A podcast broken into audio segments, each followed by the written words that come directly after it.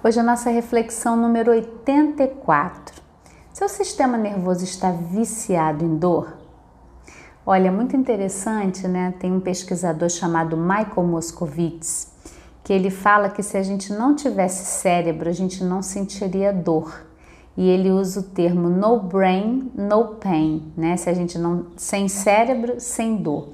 Porque ele diz que na verdade o que acontece no nosso corpo não acontece no corpo, né? A interpretação da dor, ela precisa chegar no cérebro, ser interpretada e uma resposta de dor é enviada de volta para o corpo. Senão a gente não sentiria dor. E o que que isso é interessante no alívio de dores, tanto do corpo quanto da alma? A gente precisa entender que o nosso cérebro, ele cria sinapses, pra, tanto na hora da dor, na hora do prazer, na hora que a gente vai aprender a falar uma língua, é, quando a gente quer aprender a fazer algo novo ou repetindo padrões, existem sinapses que se conectam. E claro que tudo aquilo que eu vou repetindo, já viram que a gente fala assim, é só treinar, né? Quando você está treinando, o que, que você está fazendo? Você pega um esporte, você pega uma atividade manual, um próprio idioma, fazer uma comida. Já se viu naquela situação que você vai fazer algo novo, a primeira vez, por exemplo, se você é uma pessoa que nunca cozinha, como você fica enrolada para pegar uma faca, para pensar em, em juntar aquilo tudo e sair uma comida? né? Ou de repente, se você pensa em fazer uma limpeza na sua casa, peraí, por onde eu começo? Eu varro primeiro, eu passo pano. Como que é isso, né? O nosso cérebro, gente, ele é plástico, plástico no bom sentido, de moldável. De acordo com as experiências que eu vivo, eu vou modificando as minhas conexões. E o que acontece é que o nosso cérebro também, ele tem um lado que ele adora repetir, porque ele faz o mesmo circuito. Então, se a gente para para pensar nisso em relação às dores no corpo ou da alma, a gente pode sim ter vícios tanto emocionais quanto físicos, que faz o nosso cérebro repetir aquele programa da dor. No caso da dor crônica, mais especificamente, realmente a gente poderia quase que dizer que o cérebro está viciado em dor.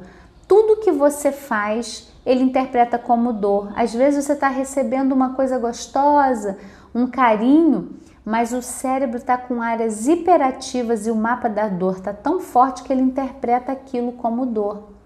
E aí, o que, que é importante nisso?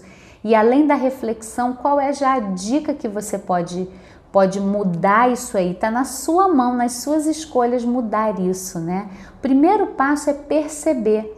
Eu tenho um vício que sempre gera aquela mesma dor e eu continuo fazendo? E um vício emocional também de sempre provocar aquela coisa no outro, porque no fundo eu tenho uma gratificação em mim, na minha emoção, seja uma briga, seja um distanciamento, seja uma recusa.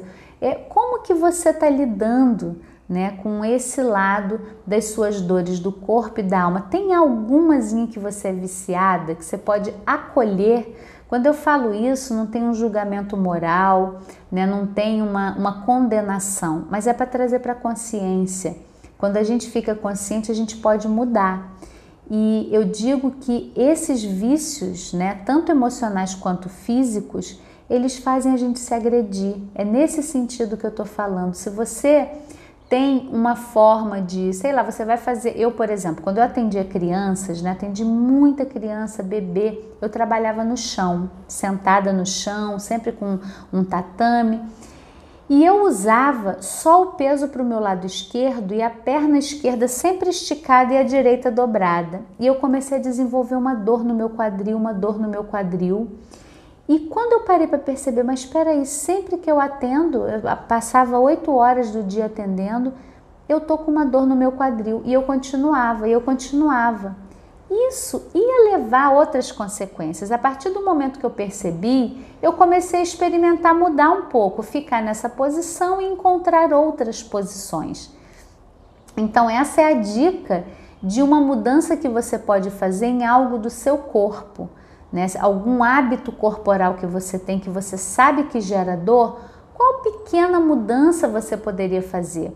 Por exemplo, quando meu filho era bebezinho, carregava ele no colo, eu tinha um hábito de sempre carregar ele o lado direito, segurando, amparando. Quando eu me dei conta disso, que eu estava gerando uma tensão imensa no trapézio, nas costas, eu comecei a trocar, a tentar carregar ele de outras maneiras. E isso modificou todo o comportamento do meu corpo. E com as emoções é a mesma coisa. Que vícios emocionais você pode estar repetindo, que você poderia fazer diferente? Né? O quanto a gente pode, por exemplo, nas nossas relações, se vulnerabilizar, pedir ajuda, falar que está difícil, ficar triste ou ficar com raiva, mostrar hostilidade, aonde a gente tem esse espaço, né? E são emoções que estão aqui passando pela nossa vida. Então observa os seus vícios emocionais, às vezes é sempre ser raivosa ou é negar raiva. Às vezes é sempre se encolher e ficar triste, ou é nunca ficar triste, estar sempre alegre. São várias possibilidades, né? Então a gente fica aqui na nossa reflexão de hoje. Se você quiser aprofundar, assiste a nossa reflexão 27, transformando dor em dádiva, e você vai ver mais uma maneira que a dor pode ser um recurso, né? Então, eu vou deixar aqui na descrição desse vídeo todas as nossas redes sociais também para você participar. Deixa nos comentários para mim o que você achou e você pode sugerir algum tema que você queira que eu traga, tá bom? Até a próxima!